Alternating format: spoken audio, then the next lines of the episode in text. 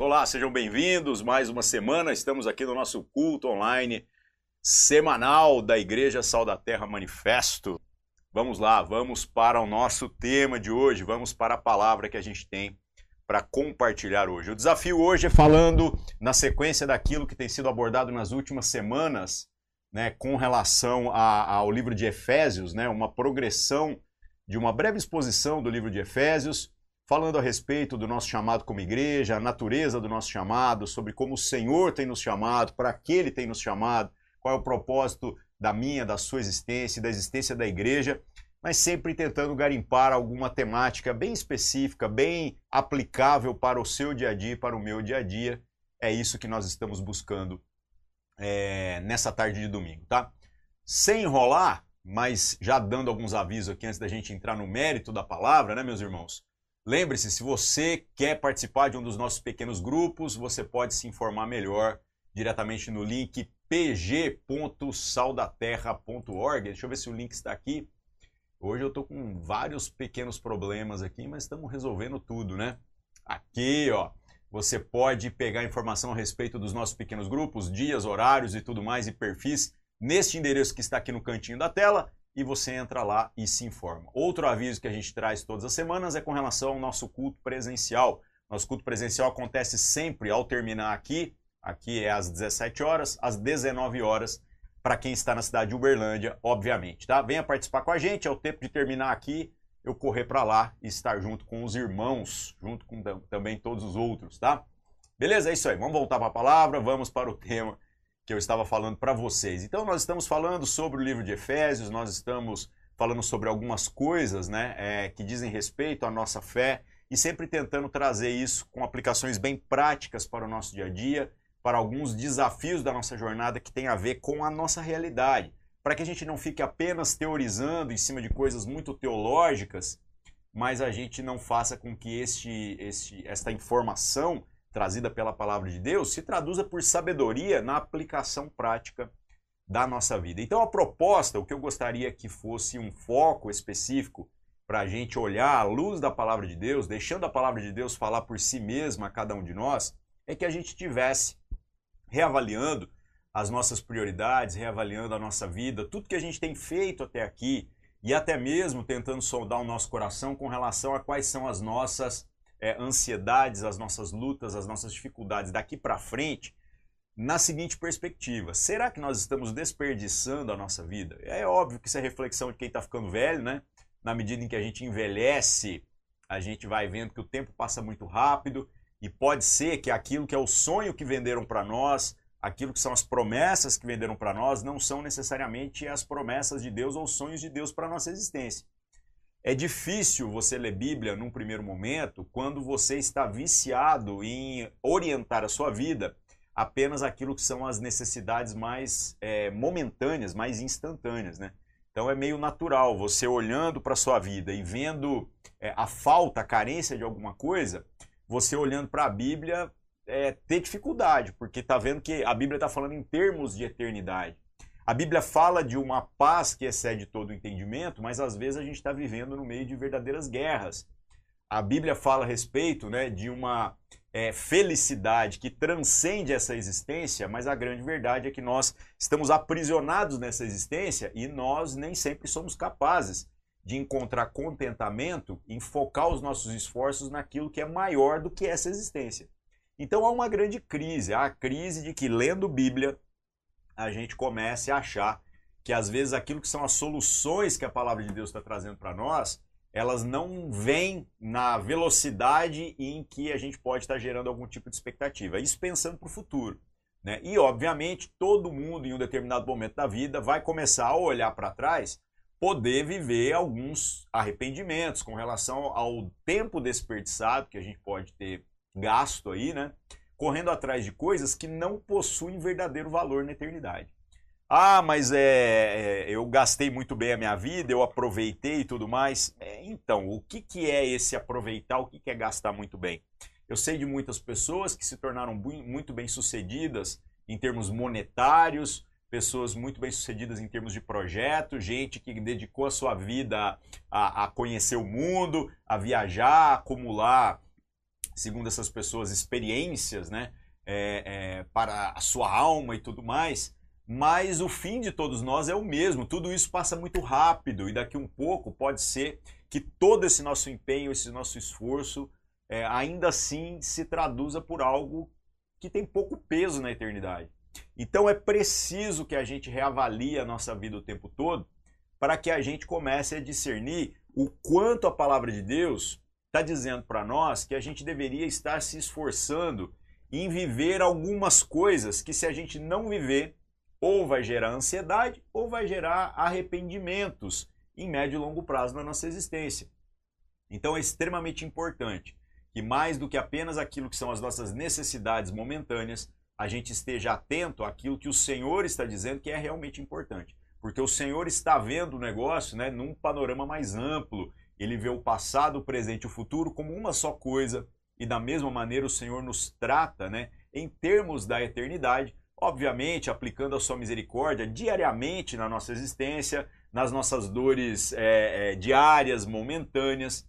Mas o plano do Senhor é um plano no todo e não necessariamente apenas um plano em resolver o nosso problema é, momentâneo, o nosso problema pontual.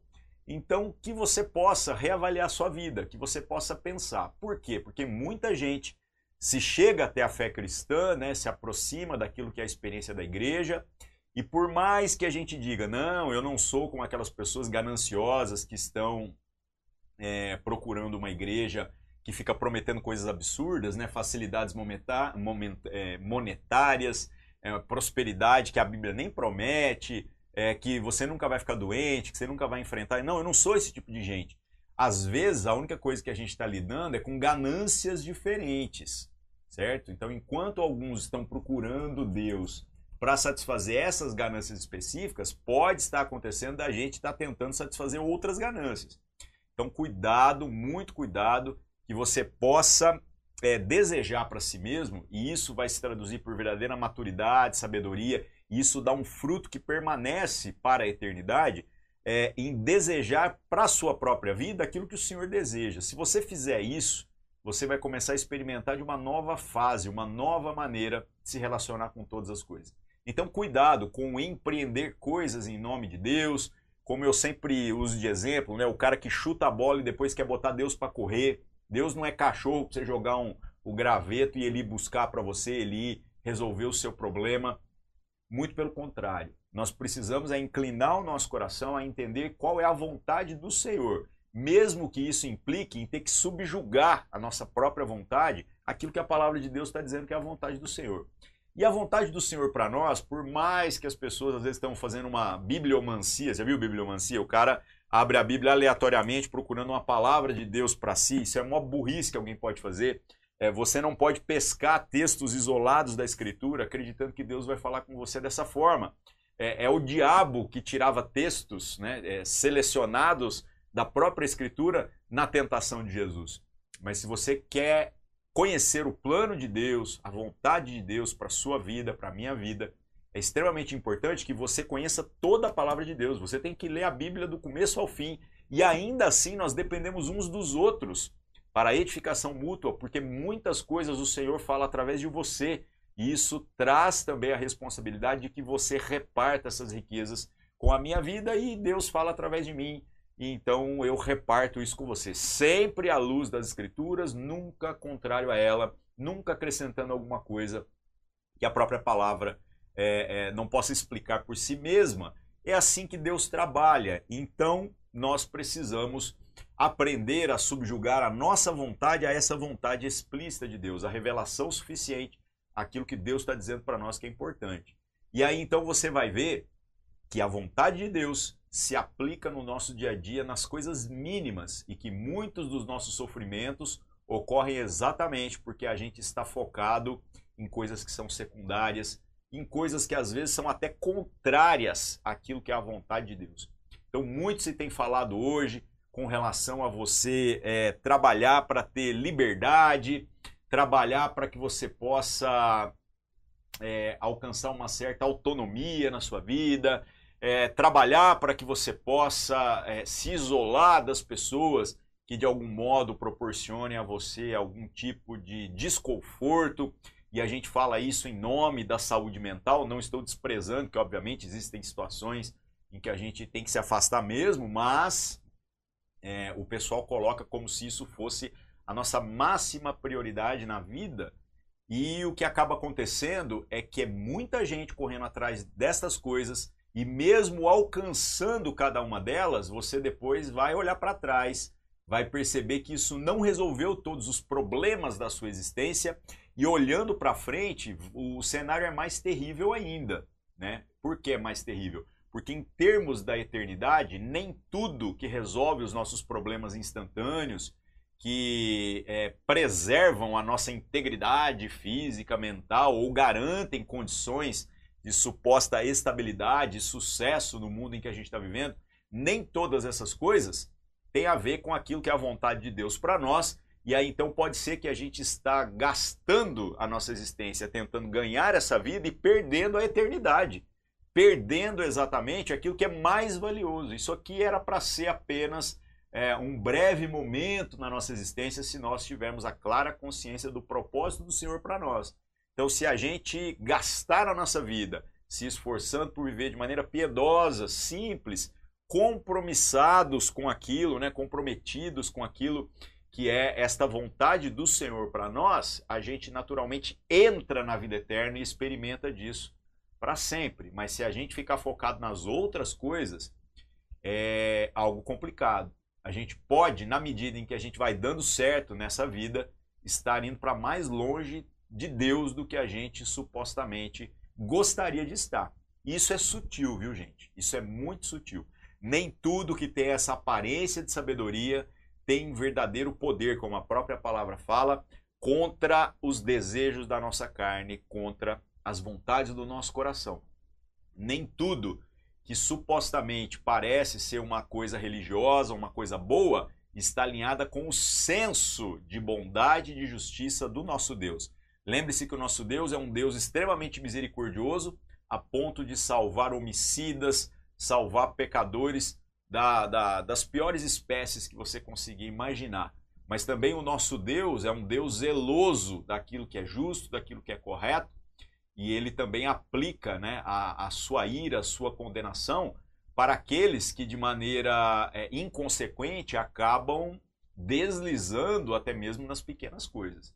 Então, que haja em nós um esforço por conhecer dessa palavra, gastar a nossa vida em viver aquilo que a palavra está dizendo para nós, não desperdiçando o nosso tempo, o nosso esforço, os nossos recursos com coisas que são secundárias, para que a gente não esteja é, vivendo essa vida perdendo a eternidade simplesmente porque nós não estamos comprometidos com a vontade do Senhor num panorama maior, beleza?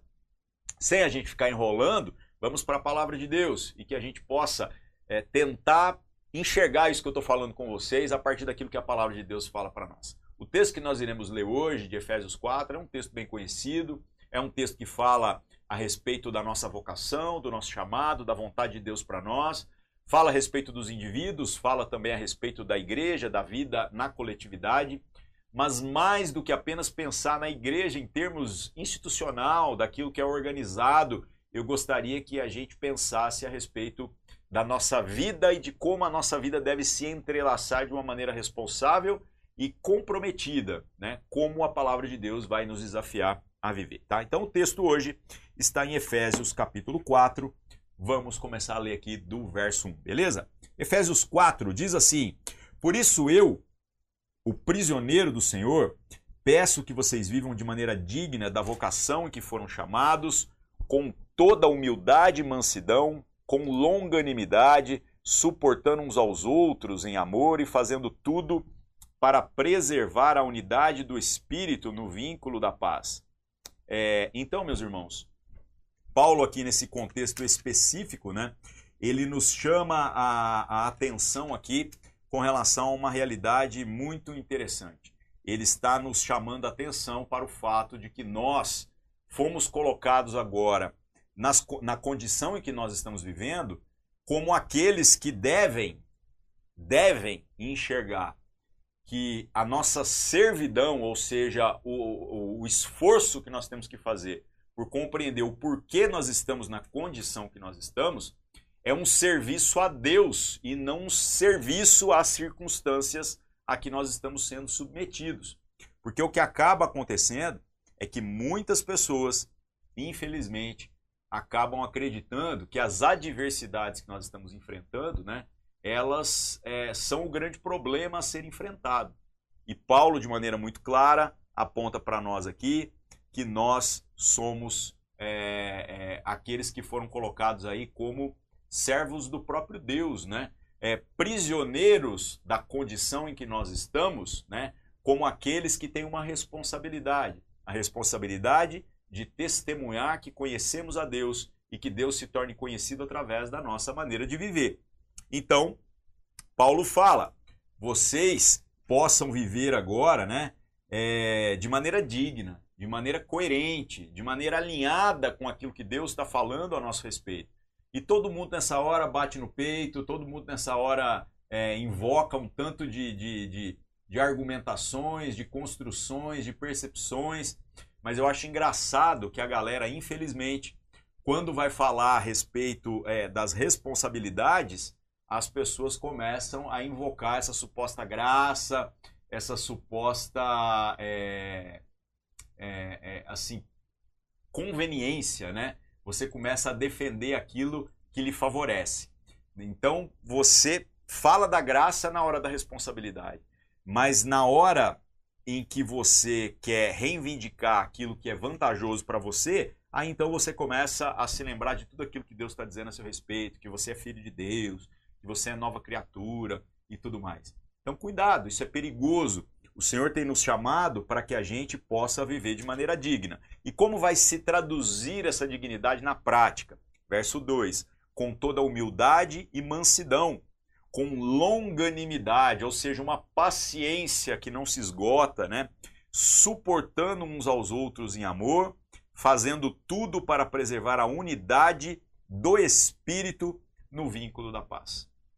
Ou seja, qual é o propósito da nossa existência? o propósito da nossa caminhada, o propósito da maneira pela qual o Senhor nos chamou para viver. O propósito é muito simples: que o Senhor seja glorificado na nossa existência, na nossa caminhada, de modo que a gente viva com humildade e com mansidão, com paciência, mas principalmente com o esforço de suportar uns aos outros. É para aguentar também, mas é para que a gente seja suporte também, que a gente seja aqueles que se colocam à disposição é, na perspectiva de sermos instrumentos de Deus para abençoar o outro.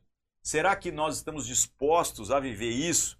Ou a gente está tentando apenas resolver o nosso problema, tentando resolver as nossas próprias crises, tentando resolver aquilo que nos é conveniente? Então, é muito delicado isso. É muito delicado, porque infelizmente muitas pessoas têm se corrompido no que se refere a estas questões muitas pessoas acabam é, achando que o propósito de Deus para nós é apenas resolver os nossos próprios interesses, resolver as nossas próprias crises. E se a gente perder de vista que a vontade de Deus é que nós estejamos comprometidos uns com os outros, de modo que o Senhor seja é, visto, de modo que haja um vínculo do Espírito entre nós, se nós perdemos isso de vista, nós perdemos tudo. A gente simplesmente não vai conseguir enxergar virtude naquilo que é a igreja, naquilo que é o evangelho. A gente não vai conseguir fazer absolutamente nada, viver absolutamente nada do que apenas ficar tentando resolver os problemas instantâneos, tanto da nossa vida quanto da vida dos outros. A gente vai distribuir cesta básica, vai é, agasalhar o que está passando frio, vai pôr dinheiro onde está faltando dinheiro, vai militar justiça social, acreditando que este é o grande problema do mundo, mas a gente vai ficar sempre aquém daquilo que é o desejo de Deus para nós. Que a nossa vida esteja entrelaçada, esteja comprometida com aquilo que é a vontade do Senhor para nós. E aí então vem os próximos versículos aqui, falando a respeito da igreja. Eu não vou ler essa parte, porque eu acho que isso aqui é bem óbvio, é bem explícito, né? Sobre como o Senhor é, é, nos chama para o exercício de determinados dons, cada um segundo a medida de fé que recebeu, cada um segundo a medida da graça, sempre em favor uns dos outros, sempre para a edificação do corpo, e o corpo de Cristo é a igreja, não a igreja institucional somente, mas a igreja mística de Cristo, composta por todos aqueles que professam o nome do Senhor com consciência né, da sua miserabilidade e estas pessoas que reconhecem a necessidade da graça de Deus para a salvação, reconhecem o favor de Deus por nós. Aí então, a gente vai vendo tudo isso, vai vendo aqui o capítulo 4, até que então a gente avança até o verso 17. E o verso 17 traz para nós então agora é, qual é o desafio, qual é a grande proposta para que a gente não fique vivendo de maneira miserável, de maneira aquém daquilo que é o desejo do Senhor para nós, a vontade do Senhor para cada um de nós. Diz assim: Isto, portanto, digo e no Senhor testifico: não vivam mais como os gentios. Né? Quem eram os gentios? Os pagãos, aqueles que não tenham, não tinham o conhecimento de Deus, que vivem na vaidade dos seus próprios pensamentos, tendo o seu entendimento obscurecido, separados da vida que Deus concede por causa da ignorância em que vivem, pela dureza do seu coração. Tendo se tornado insensíveis, eles se entregaram à libertinagem para, de forma desenfreada, cometer todo tipo de impureza. Então, o que, que acaba acontecendo? Acaba acontecendo que muita gente pressupõe que se dizer discípulo de Jesus, se dizer temente a Deus, se dizer uma pessoa que faz parte da igreja organizada, entre aspas aí, né, se traduz apenas por algumas características de aspecto moral que não existiam na sua vida e que agora você acredita que devam existir.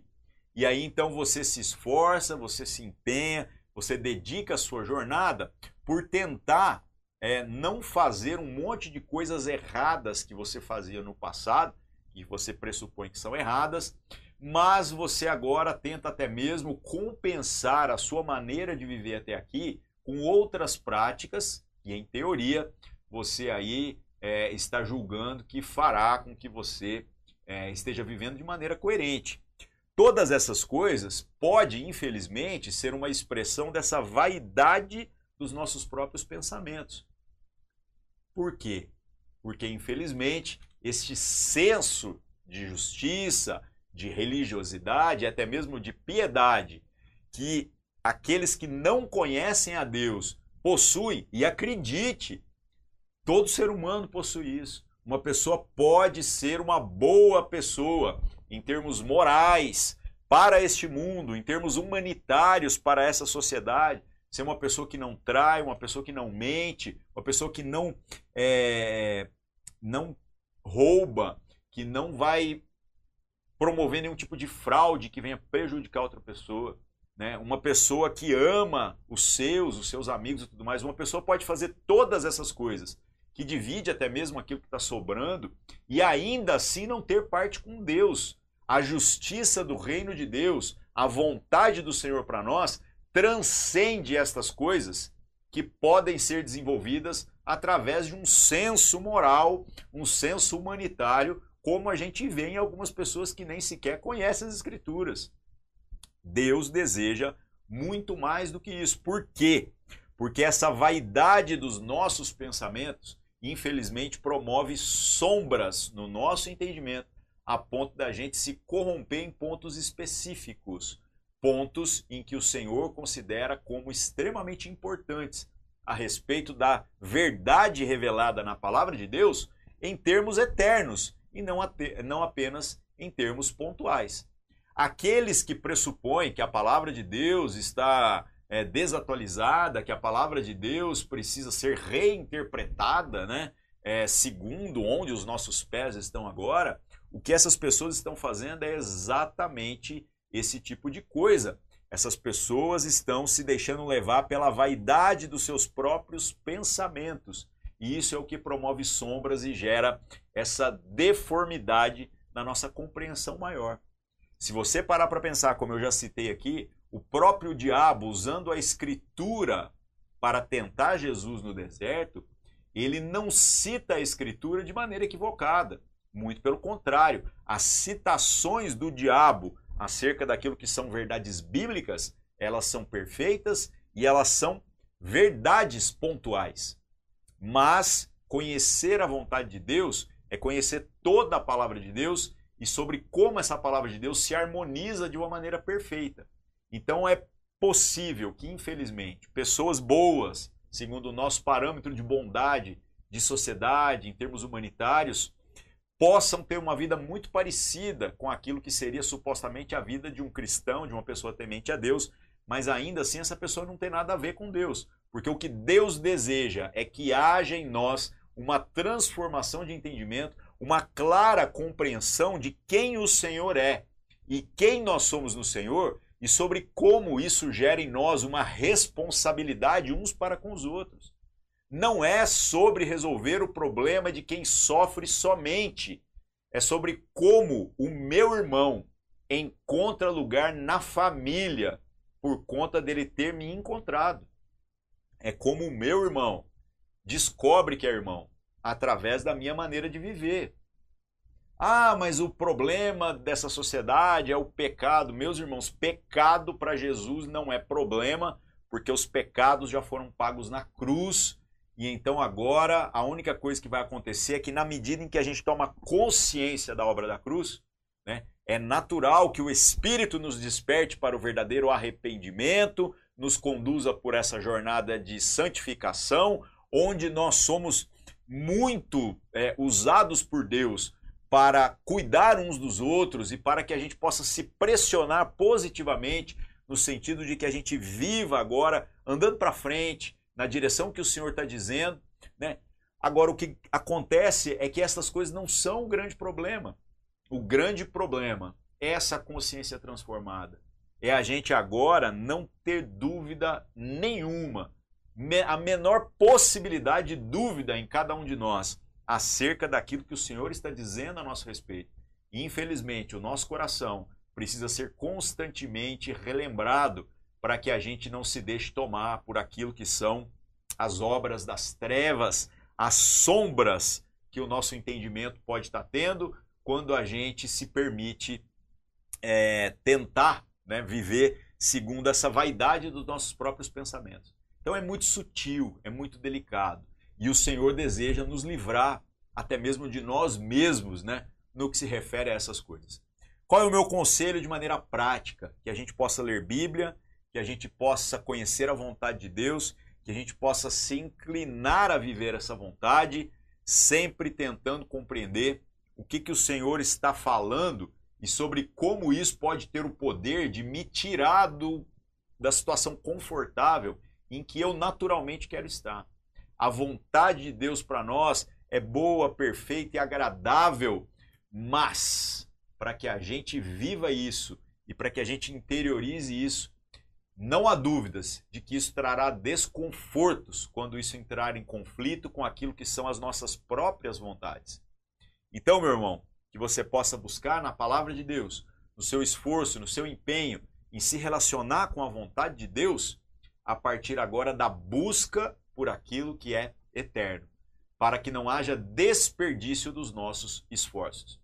É muito triste pessoas que passam anos da sua vida na experiência comunitária, frequentando cultos, dando dízimos, fazendo um tanto de coisa que a cartilha disse para você que você tinha que fazer, repetindo coisas que disseram para você que você tinha que repetir mas essas pessoas não se comprometendo em conhecer esta vontade de Deus para si.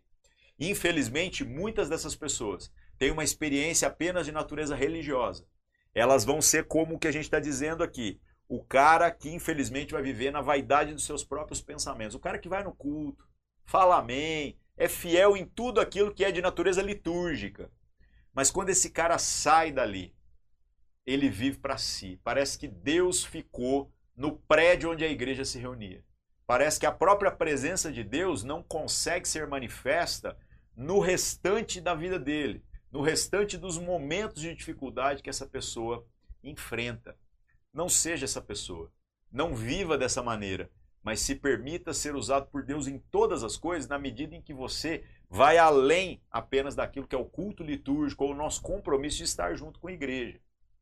Então, em nome de Jesus, que você possa compreender esta vontade do Senhor para você, que vai mudar a sua vida.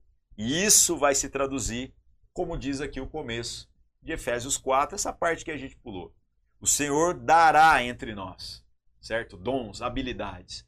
E não há ninguém que foi chamado por Deus para estar, para viver, para ser igreja de Cristo, para ser parte dessa igreja, para ser parte desta família, que não tem recebido alguma virtude, algum dom, alguma vocação, algum chamado, alguma habilidade, por mais simples que você acha que isso possa ser, a ponto de muitas vezes você não valorizar, mas algo que não tenha o poder de abençoar alguém, de transformar a vida de alguém, à luz da vontade de Deus expressa nas Escrituras. Não seja negligente, não se permita ser aquele que, nas sombras daquilo que é a vaidade dos seus próprios pensamentos, fica muito aquém daquilo que é a vontade do Senhor para cada um de nós.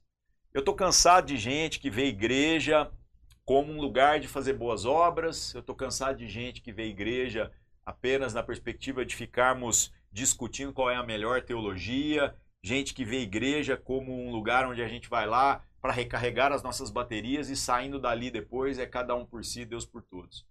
Gente, vamos prosseguir, vamos para frente, porque a gente vai de fato cansando. A gente vai cansando às vezes de repetir as mesmas coisas e parecer que nós estamos pregando para o vento, porque as pessoas não estão se comprometendo com a palavra, não é nem com a gente, mas é com a palavra. E eu tenho certeza que você pode também estar se cansando, a ponto de vendo eu pregar isso aqui pela milésima vez, vai dizer assim: pô, Ari, você não trouxe absolutamente nada de novo, nada que eu já não tenha ouvido antes. Pois é, meu irmão, nós só temos essa Bíblia.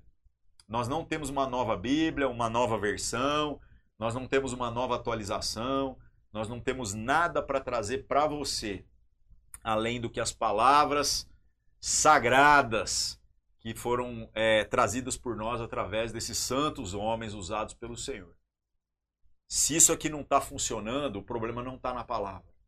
Se a sua jornada está aquém do que poderia estar, o problema não está na palavra. O problema está em como a gente permite que a palavra de Deus se torne uma verdade na nossa vida. Sobre como a gente deveria estar permitindo, né? Que a palavra de Deus guie e conduza todos os nossos caminhos.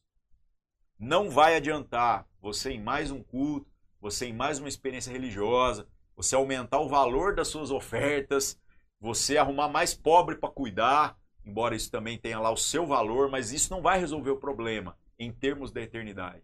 Mas inclinando a sua mente e o seu coração a conhecer esta palavra e a viver esta palavra e a estar comprometido com o que a palavra está dizendo aqui, humildade, mansidão e longanimidade uns para com os outros. Se você viver isso, então a sua jornada vai ser transformada, Deus vai ser glorificado e nós iremos colher os frutos disso em curto, em médio e em longo prazo na eternidade, sem sombra de dúvidas. Que o Senhor possa te abençoar, que o Senhor possa te encher de todo o entendimento no que se refere a essas coisas. E se você está às vezes desanimado, está triste, está achando que tudo é mais do mesmo, pode ter certeza que a gente às vezes não está vivendo a plenitude nem mesmo das coisas fundamentais.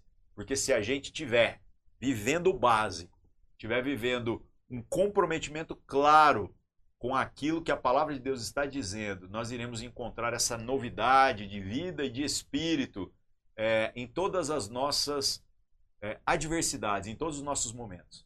Que você possa, então, se inclinar a conhecer a vontade de Deus dia após dia. Amém? Vamos orar, vamos agradecer ao Senhor por esse momento, por tudo que o Senhor tem falado com cada um de nós. Senhor nosso Deus, em nome de Jesus, obrigado mais uma vez por estarmos reunidos no Teu nome, que o Senhor continue a nos abençoar como tem abençoado até aqui, que o Senhor possa nos encher do Teu Espírito e nos dar uma clara disposição é, em conhecer a Sua vontade para que a gente não desperdice mais a nossa vida, para que a gente não gaste a nossa vida tentando resolver apenas os nossos próprios problemas, mas para que a gente possa ser instrumento do Senhor em todas as circunstâncias que o Senhor deseja nos conduzir. Cremos naquilo que a tua palavra diz a nosso respeito. Abre o nosso entendimento com relação a isso, para que a gente viva de acordo com esta fé.